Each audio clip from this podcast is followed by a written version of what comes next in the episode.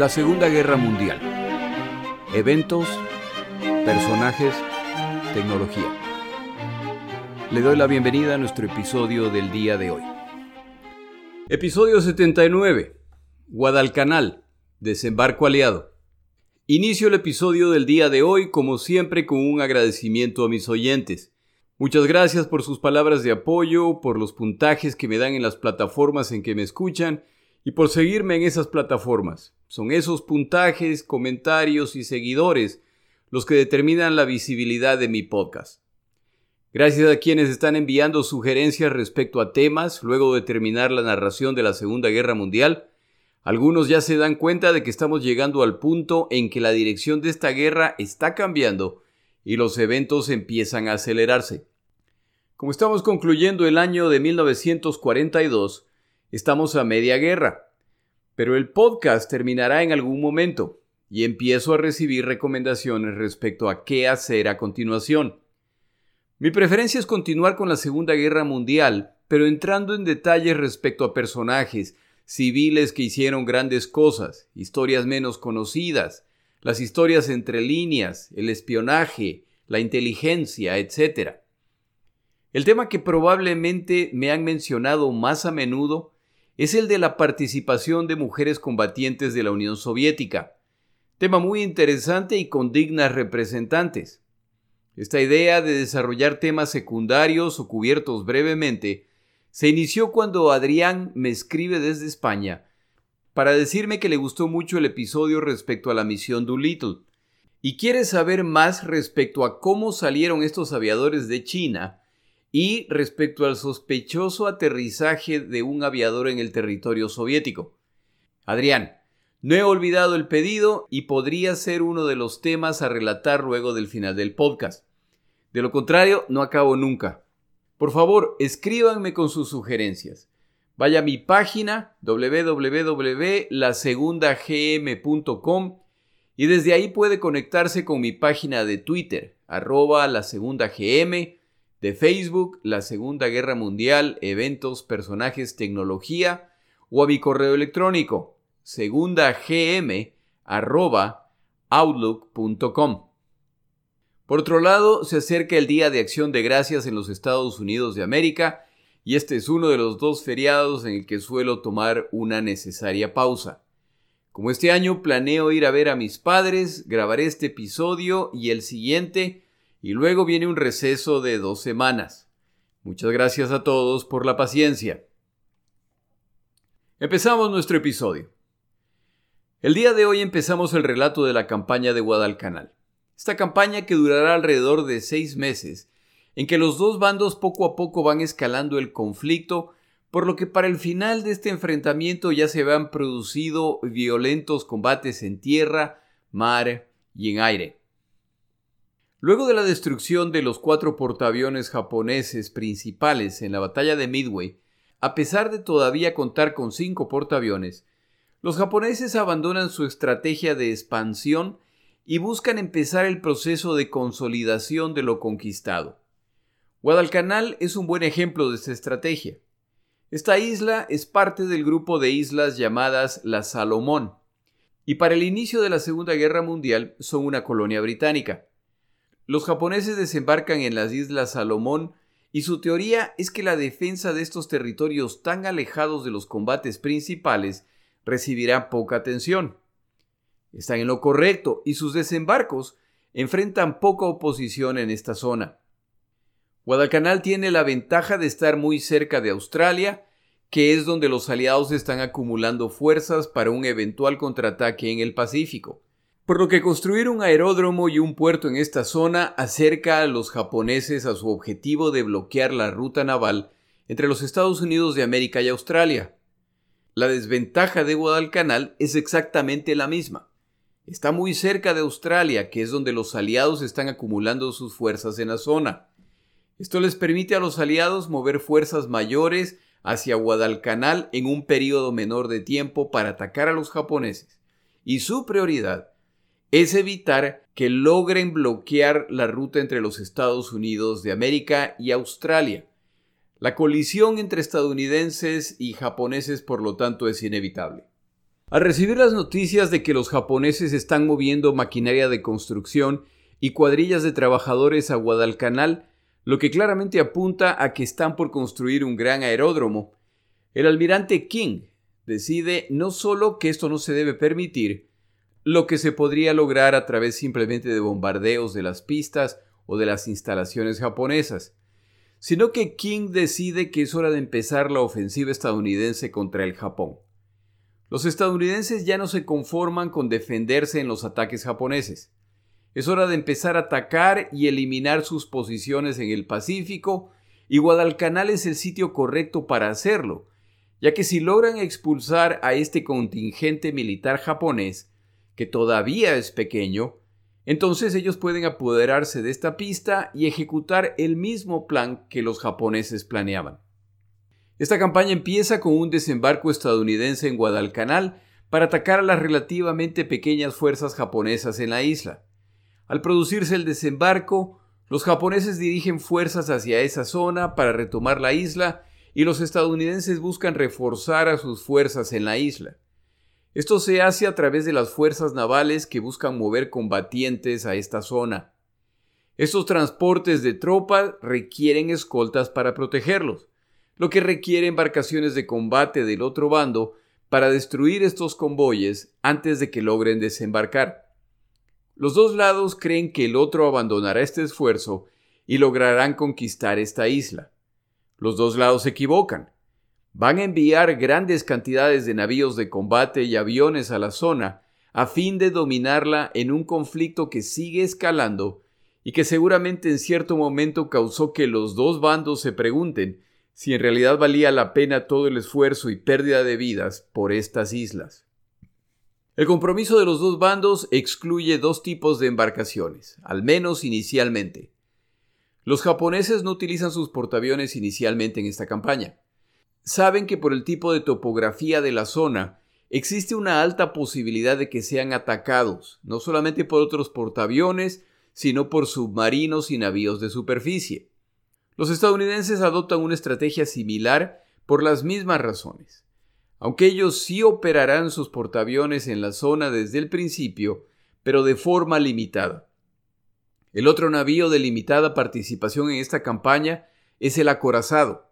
Los japoneses no despachan ninguno a Guadalcanal. Los estadounidenses despachan alguno, pero principalmente para apoyo. El combate alrededor de Guadalcanal se realizará principalmente a través de destructores, navíos más pequeños, pero que traen poderoso armamento, incluyendo torpedos. Cuando pensamos en torpedos, el navío que se nos viene a la mente es el submarino, pero hay varios tipos de embarcaciones que los utilizan, incluyendo los destructores, cuya estrategia de combate es utilizar sus baterías a distancia, pero ir acortándola hasta que pueden lanzar sus torpedos, que son su arma más letal.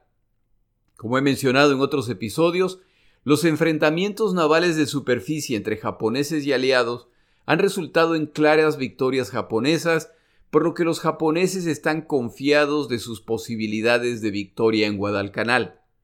El problema son los portaaviones. Pero los aviones de los portaaviones solo operan durante el día, por lo que las operaciones de combate se realizarán en la noche, y los japoneses han desarrollado estrategias de combate y equipo especializado para este tipo de combate que son incomparables. Una vez que los dos bandos están comprometidos en esta campaña, empieza una carrera contra el tiempo, ya que saben que quien se consolide en la isla y termine la construcción de la pista enviará aviones de todo tipo, lo que complicará los ataques de sus oponentes. Cualquier victoria, grande o pequeña, debe ser seguida por un ataque inmediato.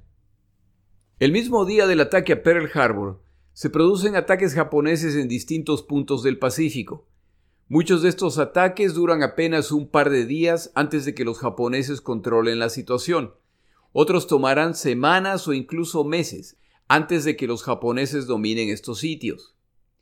Esta es parte de la sorpresa cuando el 22 de enero de 1941, apenas seis semanas después del inicio de esta guerra, la isla de Tulagi, en las Islas Salomón, ubicada frente a frente con Guadalcanal, es bombardeada por los japoneses. Este grupo de islas ubicadas al sureste del Pacífico se encuentran a miles de kilómetros de las batallas principales, y al atacarlas, los japoneses se saltan unas cuantas islas que todavía no han sido controladas por ellos. Al día siguiente, fuerzas japonesas desembarcan en Rabaul, la cual toman de los australianos y que se volverá una de las islas principales japonesas en la zona. Ahí derrotan a la guarnición de alrededor de 1.500 australianos. Esta victoria japonesa pone las Islas Salomón prácticamente en sus manos, ya que los británicos carecen de una presencia militar significativa en estas zonas. Estos ataques resultan en occidentales intentando escapar de los japoneses cada vez más hacia el sur y al este, en ruta hacia Australia, la única zona que potencialmente podría resistir este imparable avance japonés. Se empieza a producir una migración de isla en isla en busca de embarcaciones con rumbo a Australia. Entre los que están ansiosos por salir de estas islas se encuentran funcionarios coloniales británicos. Pero el gobierno británico insiste en que se siga operando normalmente. Para marzo, los japoneses empiezan a bombardear las instalaciones británicas en la isla de Tulagi, así como las pocas pistas con las que los británicos cuentan en estas islas. Los están ablandando para el momento de los desembarcos. Poco a poco, los británicos que quedan van preparándose para desaparecer en la selva cuando lleguen los japoneses. En particular, el administrador británico Clemens, quien cumplirá las funciones de observador costero en apoyo al plan secreto australiano. Poco a poco las funciones de Clemens se van reduciendo a reportar el paso de convoyes japoneses en la zona, así como el paso de vuelos militares. Para abril, los bombarderos japoneses de Tulagi se incrementan, y observadores en otras islas ubicadas más al norte reportan que una flota japonesa se dirige hacia la isla de Tulagi. El tan temido desembarco japonés está por producirse. La pequeña base australiana en esta zona no tiene más que retirarse para evitar perder los pocos aviones y personal que les queda. En mayo 3 los japoneses desembarcan en Tulagi, solo para encontrar que los oficiales y civiles británicos y extranjeros ya han abandonado la isla por lo que la toman sin ninguna resistencia. Al día siguiente, se produce un evento que sorprende al observador Clemens. Como casi todos los días, escucha el ruido de motores de avión que se acercan. Como siempre, espera ver aviones japoneses que viajan de norte a sur. Esta vez, sin embargo, el ruido de motores viene de sur a norte, y al observarlos, se da cuenta de que son aviones estadounidenses. Estos son aviones del portaaviones Yorktown, que se dirigen a la que será conocida como la batalla de Coral Sea. Estos aviones atacan a las embarcaciones japonesas ancladas en Tulagi, lo que marca el inicio de esa batalla. Este ataque es bien recibido por Clemens, pero no cambia el hecho de que los japoneses se encuentran en la isla frente a la suya y que cualquier día van a decidir cruzar los pocos kilómetros que los separan y si alguno de los nativos delatan su presencia, entonces puede contar con que los japoneses lo van a buscar. Para mediados de mayo, Clemens sabe que es mejor esconderse. El problema es que el radio con el que transmite es un gran armatoste que requiere varios hombres para movilizarlo. Pero no puede dejar de transmitir. De hecho, estas transmisiones son su única esperanza de rescate. Una semana más tarde, los primeros japoneses desembarcan en la isla de Guadalcanal, la que acertadamente asumen ha sido evacuada de extranjeros. Mientras sigan asumiendo esto, Clemens estará protegido y podrá seguir transmitiendo. Para junio 8 desembarca una gran fuerza japonesa que ha sido llevada a Guadalcanal en un destructor japonés. Se encuentran en la playa y tranquilamente empiezan a desempacar provisiones y equipo. A través de sus informantes, Clemens sabe que están preparando la playa para la llegada de equipo y personal adicional.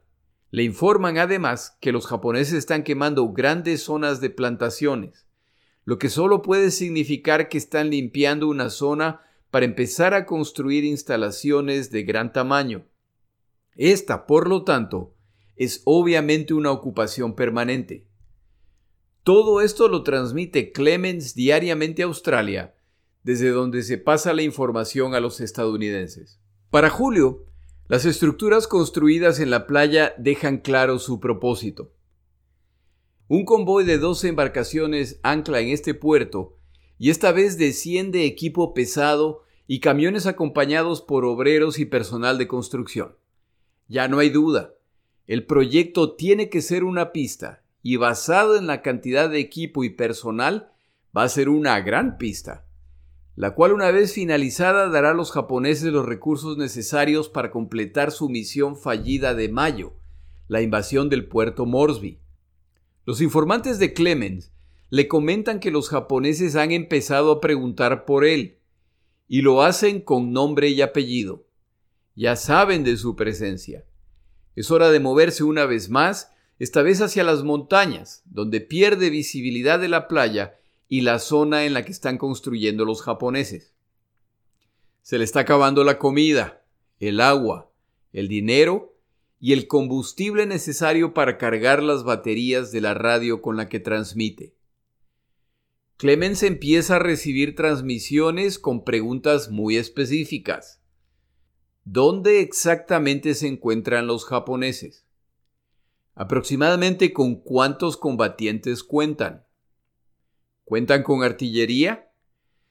¿De qué tipo y cuánta? ¿Cuentan con aviones? Todas estas preguntas le dan esperanza a Clemens. Todo sugiere que viene un ataque aliado y ojalá sea pronto, el tiempo se le acaba.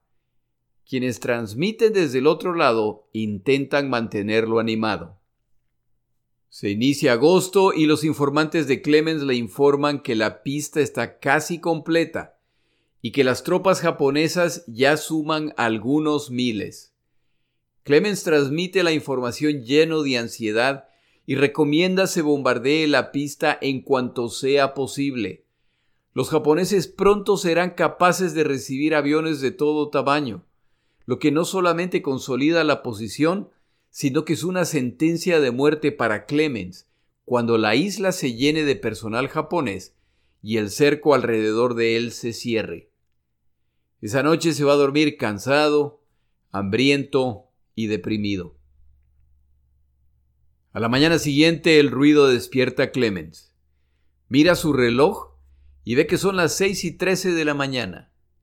A la distancia se escucha el ruido de artillería y viene de la playa. ¿Qué ha ocurrido? ¿Quién ha llegado? ¿Quién ataca a quién? Por supuesto, Clemens no puede descender a observar por sí mismo, por lo que pregunta a los nativos qué está pasando. La respuesta es que parece que toda la armada japonesa ha llegado a Guadalcanal. Lo que tanto temía Clemens ha ocurrido. Pero el ruido sugiere que no solo han llegado embarcaciones navales, se escuchan además aviones. Clemens no puede ir a ver qué pasa, pero al menos puede encender la radio intentando interceptar comunicaciones. Tras buscar en distintas frecuencias, encuentra el canal en que transmiten los pilotos que por su acento son claramente estadounidenses y puede escuchar las conversaciones en medio del combate del que hablan de sus objetivos, el avance de la batalla, y que hacen referencia a la base roja, la base negra, la base naranja. Clemens deduce que se refieren a portaaviones estadounidenses. Esta es la única explicación para la presencia de estos aviadores. No es la armada japonesa la que ha llegado a Guadalcanal. Es la Armada estadounidense que bombardea las instalaciones japonesas en Guadalcanal y Tulagi. Protegido por la oscuridad, Clemens se anima a mirar hacia la playa utilizando sus binoculares. Las tropas estadounidenses están desembarcando. Tomamos una pausa en nuestro episodio.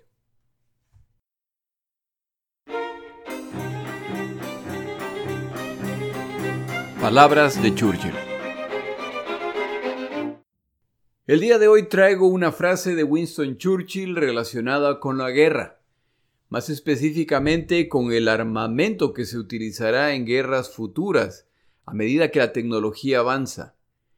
En 1932, Churchill declaraba, Es posible descubrir una bomba del tamaño de una naranja, con un poder secreto capaz de destruir un bloque entero de edificios de una ciudad, o con el poder de concentrar mil toneladas de explosivos para destruir una ciudad entera de un solo golpe?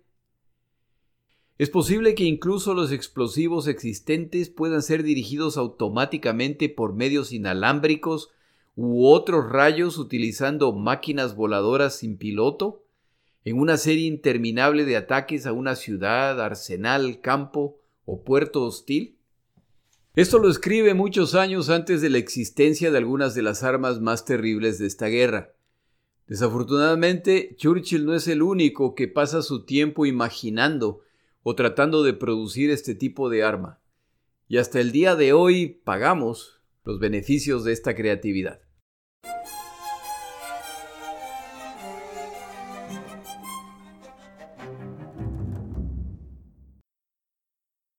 Saburo Sakai, piloto japonés haz de la Segunda Guerra Mundial, está preocupado. Lleva muchos años combatiendo por el Japón, incluso antes del inicio de esta guerra. Combatió en China durante los años de la invasión japonesa que hasta el inicio de la Segunda Guerra Mundial continúa. Su participación en la guerra contra los estadounidenses se inicia con el ataque a las Filipinas. Sakai no es un piloto naval de portaaviones, él es un piloto del ejército japonés y por lo tanto basado en tierra. El día del ataque a Pearl Harbor, su misión se inicia con nueve horas de retraso debido al mal clima. Se viven muchas horas de ansiedad en la pista en la que él se encuentra, ya que temen, con razón, que los bombarderos estadounidenses aparecerán en el cielo en cualquier momento para destrozar estas pistas y sus aviones para evitar que los japoneses ataquen las Filipinas por sorpresa, tal como lo acaban de hacer en Pearl Harbor.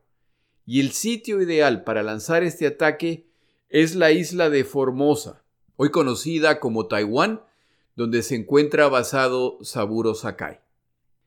Pasan las horas, el ataque estadounidense no se produce y los pilotos japoneses finalmente reciben la autorización para despegar, cubriendo una distancia que se considera inalcanzable para casas de combate de la época. Pero esto es una de las múltiples sorpresas que los japoneses tienen preparadas para los occidentales en esta guerra.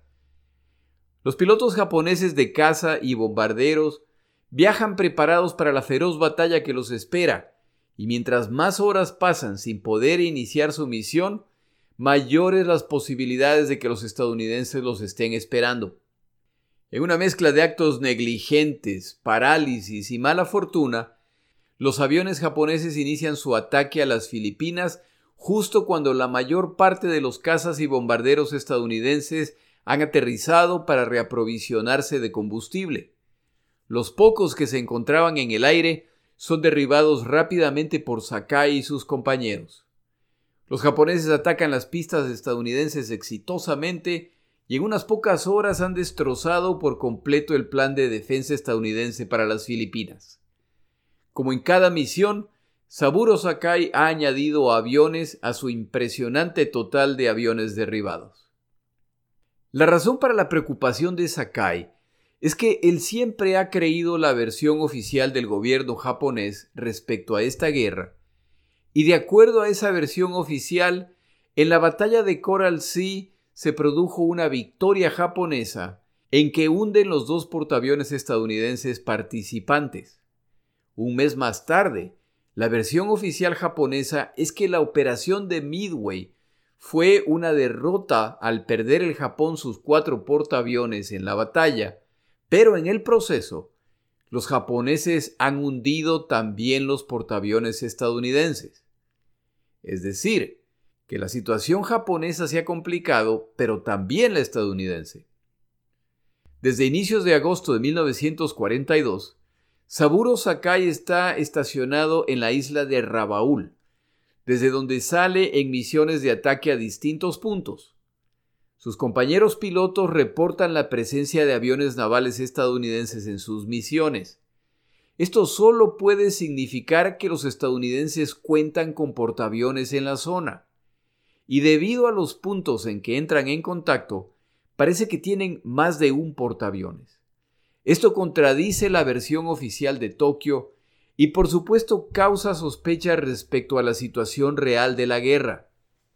Esto no le importa a Sakai. Su tarea es combatir contra quien ordene el emperador, pero algo, sin duda, no está bien. Hasta este punto, Sakai y sus compañeros se han enfrentado a aviones aliados basados en tierra, principalmente Tomahawks y Búfalos, y nunca han tenido problema dominándolos en el combate aéreo. El 8 de agosto se preparan una vez más para atacar el puerto Moresby. Los pilotos están listos para despegar y ya se alinean en la pista cuando el personal de tierra empieza a agitar los brazos y a cruzarse en la pista para evitar que despeguen. Los pilotos apagan sus aviones y se dirigen al centro de comando donde se les comunica que su misión ha sido cancelada. Deben prepararse para una nueva misión con destino distinto. Todos parecen estar agitados y ansiosos. Su nueva misión explica el por qué. Los estadounidenses están desembarcando en Guadalcanal y deben ser atacados inmediatamente. Sakai y el resto de los pilotos japoneses no tienen la menor idea de la ubicación de Guadalcanal y buscan la isla en sus mapas. La distancia entre Rabaul, donde se encuentran ellos, y Guadalcanal es de alrededor de 900 kilómetros. Intentar el viaje de ida y vuelta es una locura. Si se le añade la posibilidad cierta de combate, más la posibilidad de tormentas o desvíos, esta es una misión con pocas posibilidades de éxito. Pero esas son las órdenes, y hay que ponerse en marcha. La base japonesa en Tulagi, vecina de Guadalcanal, ya ha caído. Han perdido todos los aviones de observación naval en la zona y todos los combatientes japoneses han perecido defendiendo la isla. El comandante Nakajima informa a sus pilotos. Caballeros, están por volar la misión más larga de la historia. Sigan las órdenes, no desperdicien combustible. Identifica además la isla de Buka, donde deberán aterrizar en caso de estar en riesgo de quedarse sin combustible.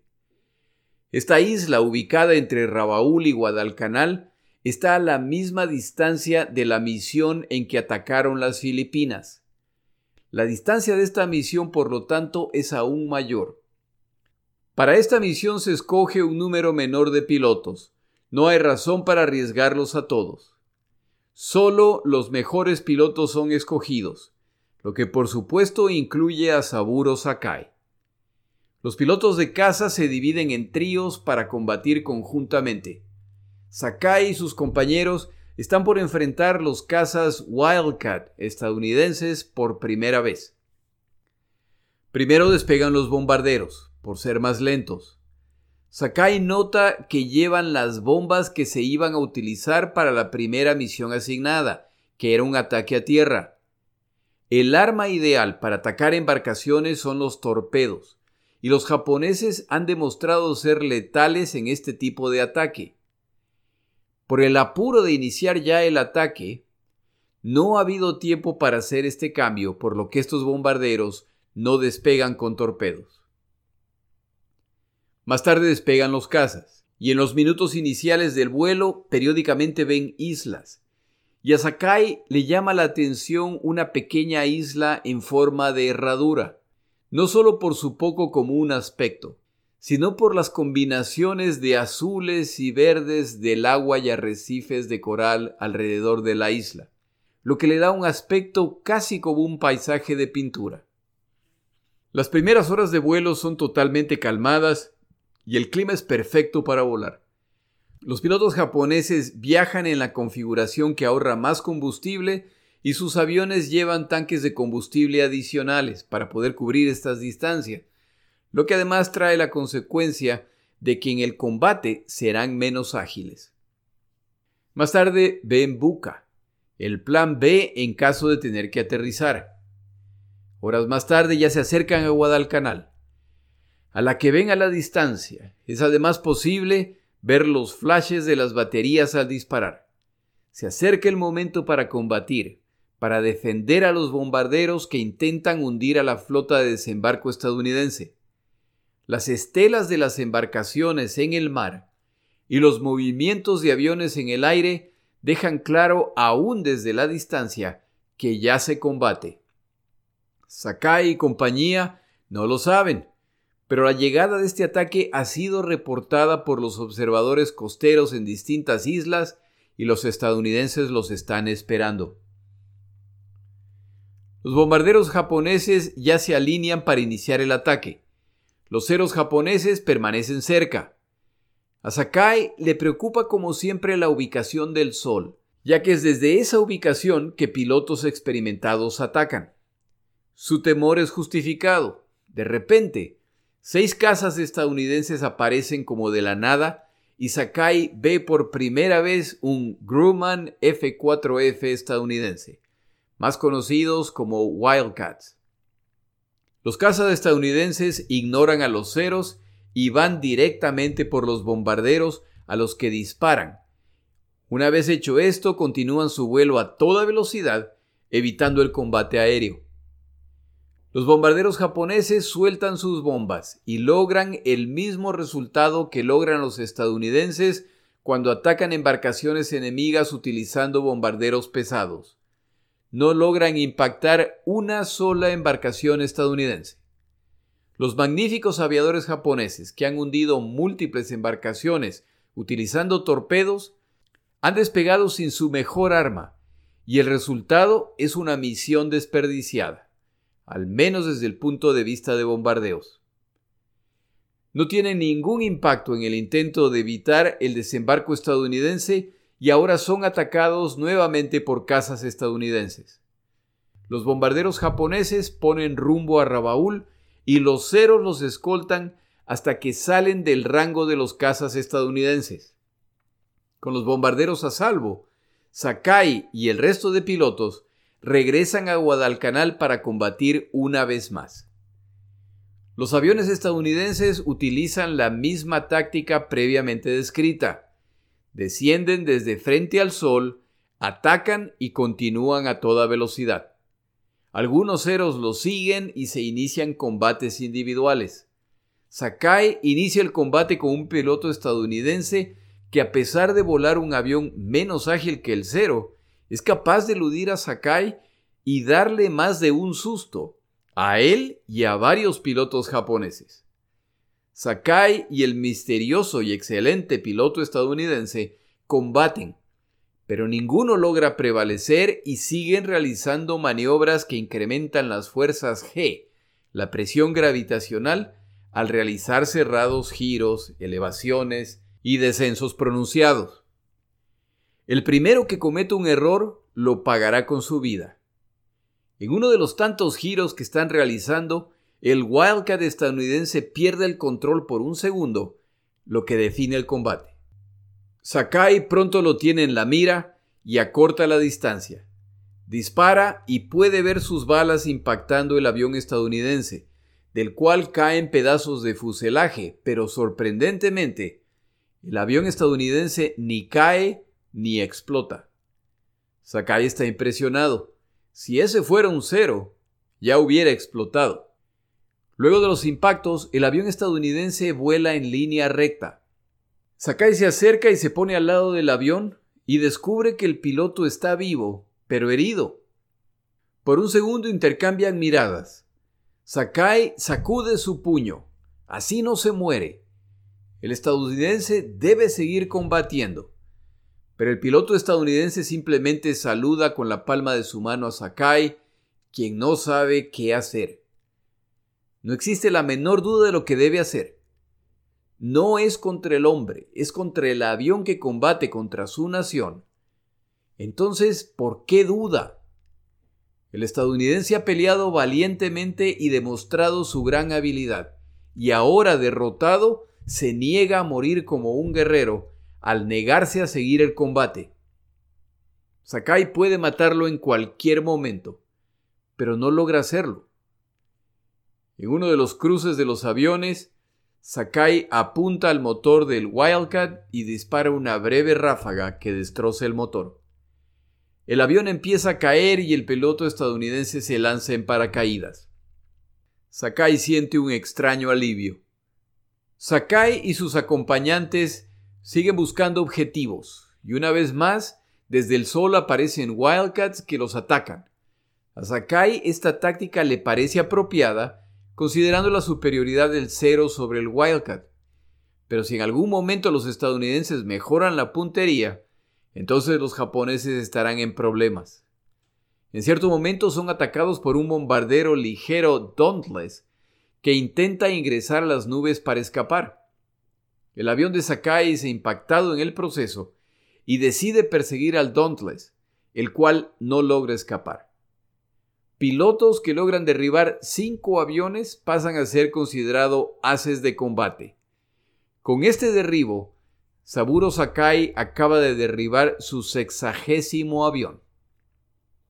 Un ataque más antes de retirarse. Sakai ve un grupo de aviones que vuelan en formación delante de él.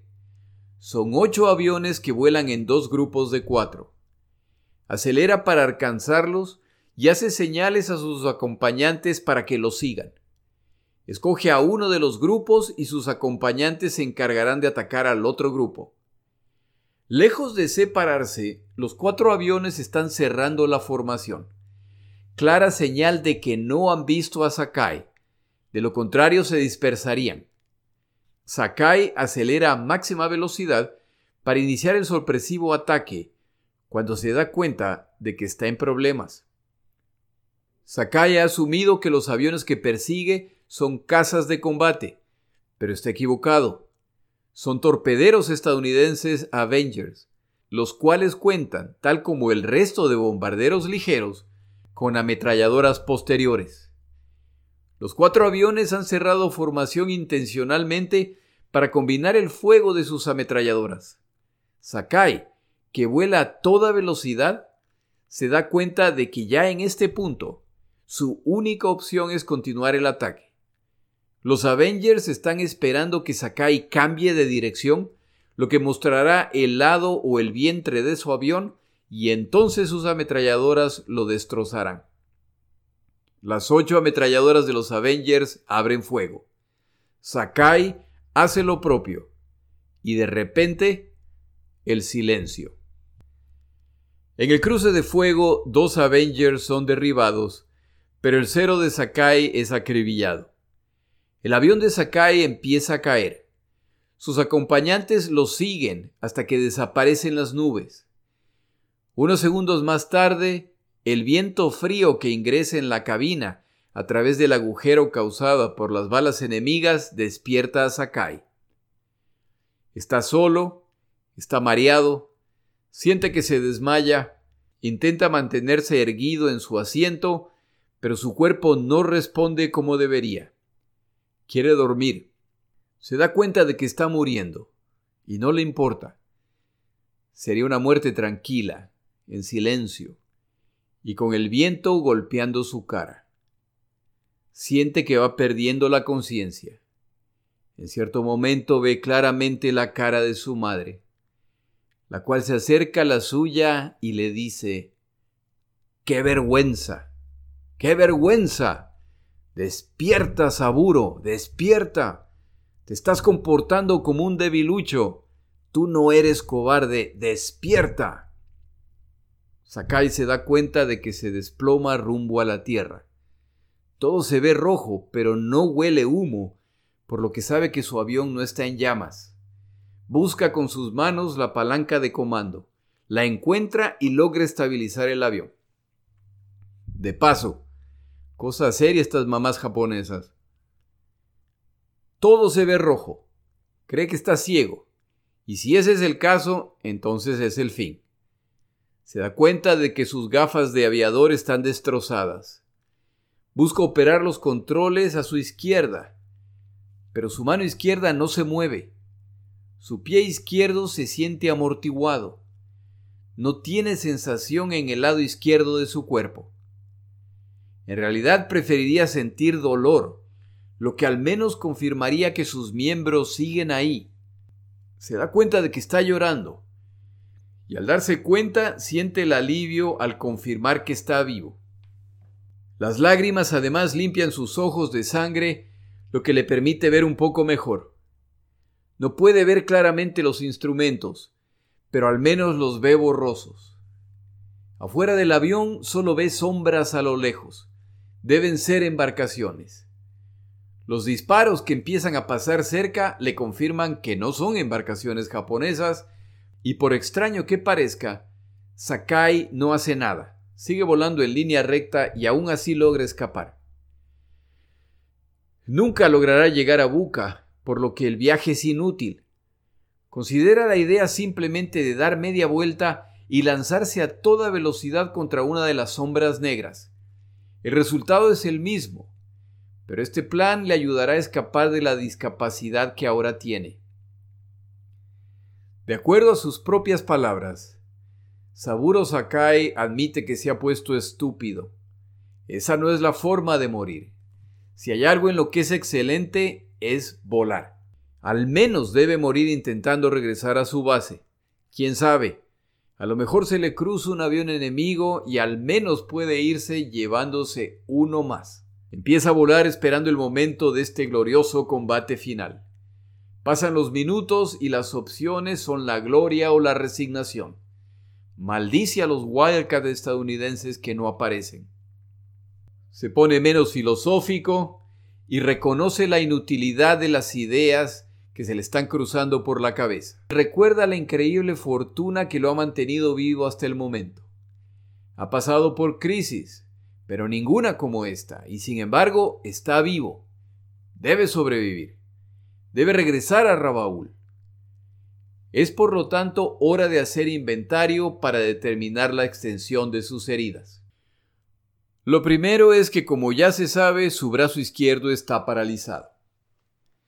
Su mano y brazo derechos funcionan bien por lo que se libra de su guante de aviador e inicia la inspección con esta mano. Empieza con la cabeza. Avanza poco a poco temeroso de lo que está por encontrar. Toca su casco e inmediatamente siente que está pegajoso y viscoso. Señal de que está sangrando. Encuentra una depresión en el casco. Delicadamente introduce sus dedos para determinar la profundidad y con angustia siente cómo sus dedos continúan ingresando en la zona a una distancia que claramente ya excede el espesor del casco. Tiene el cráneo fracturado. Retira sus dedos y ahora explora su cara, obviamente inflamada y con heridas abiertas en que la piel cuelga. Aunque el resultado del inventario no es bueno, al menos está consciente y actuando racionalmente. Se da cuenta además de que no hay olor a gasolina. Esto es bueno. Seguramente su tanque de combustible no ha sido perforado, lo que incrementa las posibilidades de poder regresar a Rabaul. Intenta limpiar su ojo izquierdo con un pañuelo empapado de saliva, pero no puede producir saliva y cae en cuenta de la terrible sed que padece. Logra producir un poco de saliva y limpia su ojo izquierdo, y con alegría nota que puede ver. Utiliza una venda para tratar de tapar la herida en su cráneo, pero en cuanto la suelta, el viento la arranca y ahora empieza a sentir un intenso dolor en la zona de la herida. Se retira su bufanda de aviador y con mucho esfuerzo logra insertarla debajo del casco, protegiendo la herida y evitando desangrarse. Al concluir esta tarea se siente agotado y el deseo de dormir regresa. Intenta combatirlo, pero es demasiado atractivo. Lo único que tiene que hacer es inclinar su quijada sobre su pecho y relajarse. Todo estará bien. El dolor lo mantiene despierto, pero pasa muchas veces que de repente siente un tirón. Se ha vuelto a dormir y el peso de su cuerpo contra el cinturón de seguridad lo despierta. Le pasa algunas veces además que descubre que está volando invertido. No sabe cómo pasa esto, pero corrige su posición. Se grita a sí mismo enojado por su incapacidad de simplemente permanecer despierto. Se abofetea y al hacerlo, una vez más nota la inflamación de su cara. Abre sus provisiones y come algunos de los pasteles de pescado. Casi inmediatamente se siente enfermo y empieza a vomitar. Ahora está cubierto en vómito y cada arcada es una tortura dado el dolor en su cráneo. Se convence de que es inevitable morir, por lo que decide que lo hará como un samurái. Da media vuelta con el plan de regresar a Guadalcanal en busca de los enemigos. De repente su cabeza se aclara completamente. Desaparece el dolor, desaparece el agotamiento, desaparece la confusión y entiende que el más reciente plan es una idiotez cambiará de rumbo y llegará a Rabaul. Este estado de alerta, sin embargo, solo dura unos minutos, y al regresar la confusión, da media vuelta una vez más rumbo a Guadalcanal en busca de un enemigo con el cual enfrascarse en una batalla final. Al final, entre estados de lucidez y confusión, pone rumbo a Rabaul pero con la lucidez viene a la conclusión de que no sabe ni siquiera dónde está, y que Rabaúl en este momento es una aguja en un pajar. Saca su mapa, el cual está cubierto de sangre y vómito. Lo limpia un poco e intenta en vano ubicarse. Sigue volando y de repente le llama la atención algo que brilla justo afuera de su avión debajo de las alas. Mira y se da cuenta de que está a centímetros de estrellarse en el mar. Tira de los controles y se eleva. Vuela por unos minutos y con alivio ve una isla. El alivio es inmenso. En este momento ya no importa qué isla es. Ojalá esté bajo control japonés, pero ya no importa. Debe aterrizar. Se acerca a la isla, pero éste empieza a comportarse de forma extraña. Desaparece. Al volver a encontrarla, ésta se niega a acercarse desde abajo. Se acerca desde la derecha. La isla no lo es. Es una nube a baja altura, a la que en su desvarío ha confundido con una isla. Vuelve a intentar leer sus instrumentos, los cuales intenta limpiar con la poca saliva que genera. Finalmente los limpia y descubre que va en un rumbo de 330 grados. Esto quiere decir que va en una ruta que lo aleja de Rabaul, por lo que hace las correcciones necesarias. El proceso de descubrir que vuela invertido, de los tirones del cinturón de seguridad, del inmenso deseo de dormir y de los breves periodos de claridad mental continúan.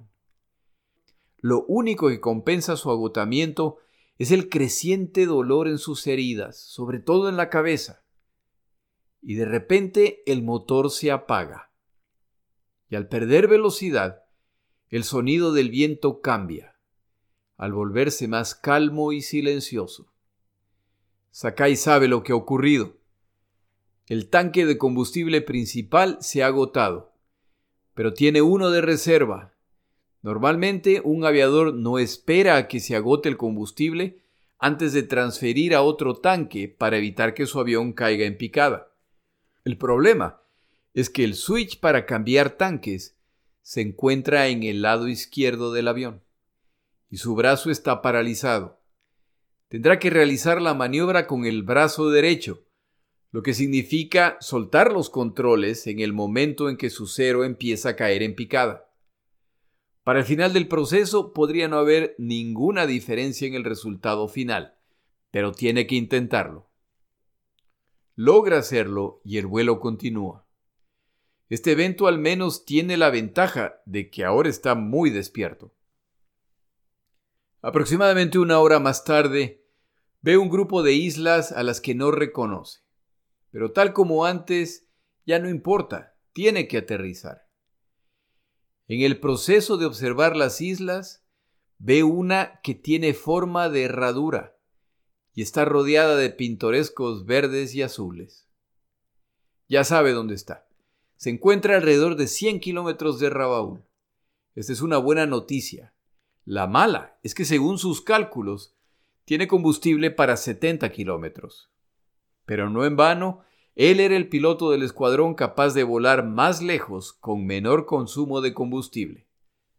Un esfuerzo más. Ya se acerca Rabaul y ve navíos de combate japoneses. Van rumbo a Guadalcanal. Considera simplemente acuatizar cerca de ellos para que los recoja una de las embarcaciones. Pero esto los retrasará. Y una de las posibilidades es que estas embarcaciones decidan ignorarlo. Rabaul está tan cerca, pero su cero podría quedarse sin combustible en cualquier momento. Y finalmente lo logra. Ha llegado a Rabaul. Y al sobrevolar la pista ve que pilotos y personal de tierra salen a recibirlo animándolo. No sabe si está por causar un desastre al estrellarse, por lo que decide acuatizar cerca de la pista. Desacelera y lentamente se acerca al agua. Su viaje está por terminar. En un acto final de lucidez, recuerda que tiene el cráneo fracturado. Sin importar qué tan bien logre acuatizar, y duda que sea suavemente, su avión desacelerará abruptamente, lo que lanzará su cabeza disparada contra el parabrisas. Con su cuerpo ya sin fuerzas para resistir la desaceleración y al estar parcialmente paralizado, acuatizar le costará la vida. Se eleva para dirigirse a la pista y al descender ve los ceros de sus compañeros a los lados de la pista. No puede perder el control y estrellarse contra ellos. Cuatro veces intenta aterrizar, pero cada vez teme que su curso resultará en estrellarse contra los ceros. Finalmente aterriza, y su avión se detiene sin estrellarse. Inmediatamente se desmaya. Al recuperar la conciencia, ve caras que dicen su nombre y brazos que se estiran para sacarlos de la cabina de su cero. No sabe si esto es real o es un sueño. Tampoco le importa y se vuelve a desmayar. En el siguiente episodio regresamos a Guadalcanal para conocer otros de los combatientes que participarán. Mi nombre es Jorge Rodríguez. Gracias por acompañarme.